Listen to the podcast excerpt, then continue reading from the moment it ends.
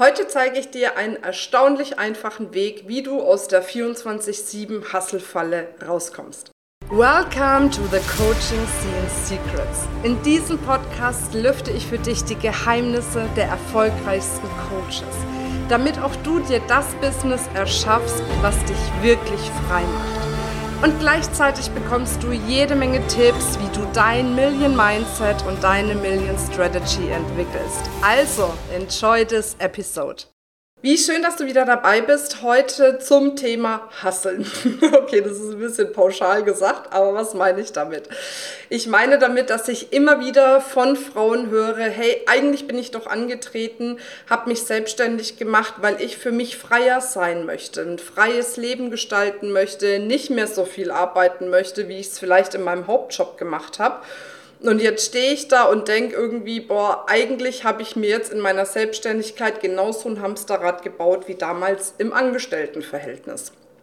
Und ich äh, ja, kann das super gut nachvollziehen, weil bei mir war es eine ganze Zeit lang auch so, dass ich gedacht habe, boah, ich muss irgendwie die Kontrolle behalten, ich muss schauen, dass es in jeder Abteilung läuft wenn ich es nicht mache, dann macht es keiner, keine kann so gut wie ich und so weiter und so fort. Diese ganzen Sätze und vielleicht kennst du die, die sich so in einem eigenen Kopf abspielen, die immer wieder dazu führen, dass man vielleicht die ein oder andere Mitarbeiterin schon aufgebaut hat oder Mitarbeiter in seinem Team, aber man sich trotzdem nicht frei fühlt oder was dafür sorgt, dass du eigentlich das Gefühl hast, du bräuchtest jetzt mal Menschen, die dich unterstützen, aber du traust dich nicht, welche einzustellen, weil du Angst davor hast, dass sie es nicht so gut machen werden wie du. Kennst du das? Dann habe ich jetzt auf jeden Fall die Lösung für dich.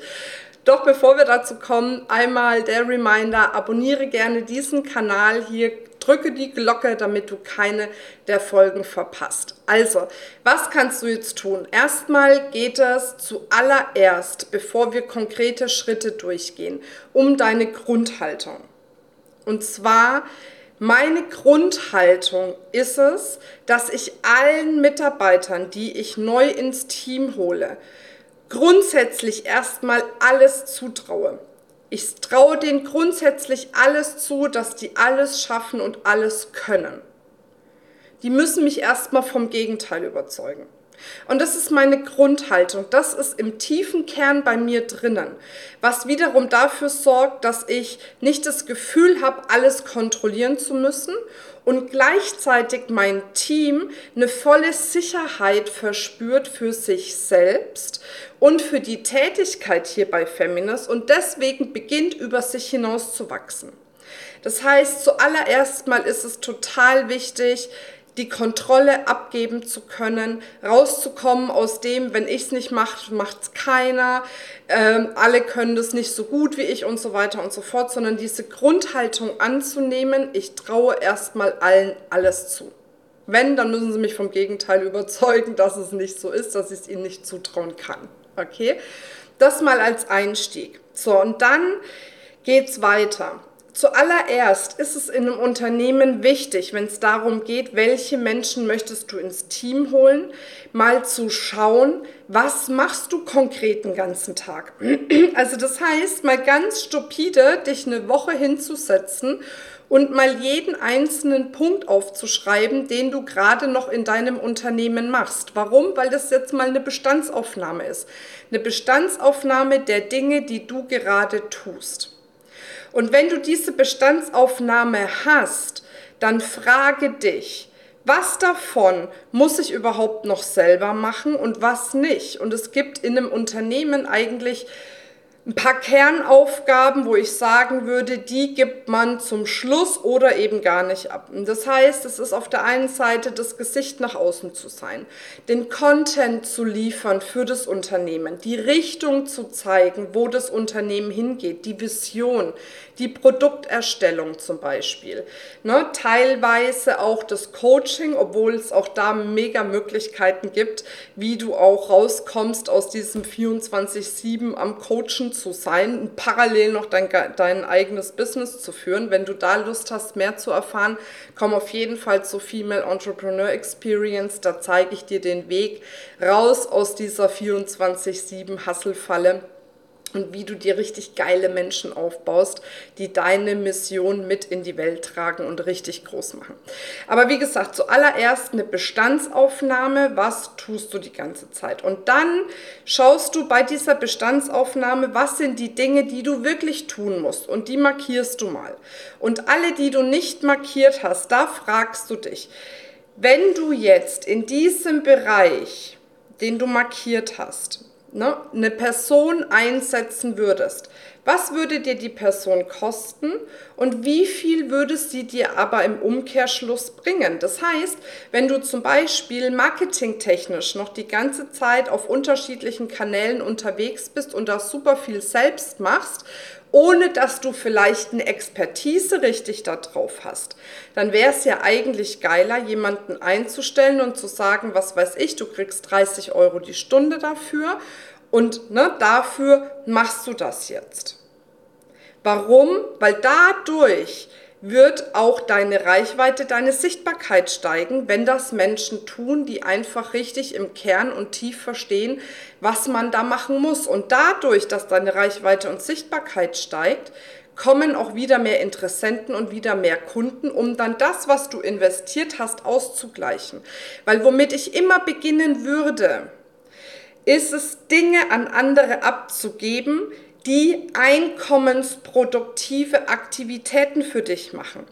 Also alle Aktivitäten, die dir wirklich mehr Geld bringen. Warum? Wenn du diese Aufgaben zuerst abgibst, die einkommensproduktiven Aktivitäten, dann wirst du dadurch dein Einkommen steigern und kannst wieder neue Menschen reinbringen.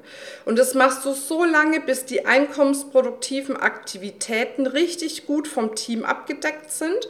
Und dann kannst du auch an andere Stellschrauben gehen, die, ich sag mal, nice to have sind. Also bei uns zum Beispiel jetzt, ne, dass ich gesagt habe, Mensch, äh, ich brauche jetzt mal eine, die mich auch dabei unterstützt, die ganzen Texte in meinem Sinne zu schreiben, weil ich einfach ganz viel Zeit damit verbracht habe, Content zu produzieren, Texte zu schreiben und so weiter und so fort. Und das bringt mir jetzt eine nächste Stufe der absoluten Freiheit, muss aber nicht von Anfang an sofort jemand anderes machen. Das kann erst mal später kommen. Weißt du? Also wichtig ist, was sind die einkommensproduktiven Aktivitäten wie Marketing, Sales, Kundenzufriedenheit.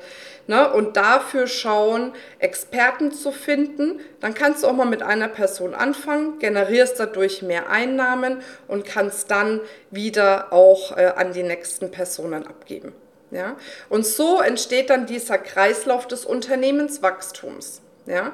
Wenn du jetzt aber nur danach schaust, auf welche Aktivität habe ich gerade keinen Bock und dann anfängst, dir auf Basis dessen Team aufzubauen, kann es sein, dass es eben nicht gerade die einkommensproduktiven Aktivitäten sind, die dann professioneller abgedeckt werden. Ja. So, und dann ähm, eben, ja, kannst du auch nochmal gucken, wie immer, wie es in jedem Unternehmen ist, wo ist aktuell dein größter Engpass.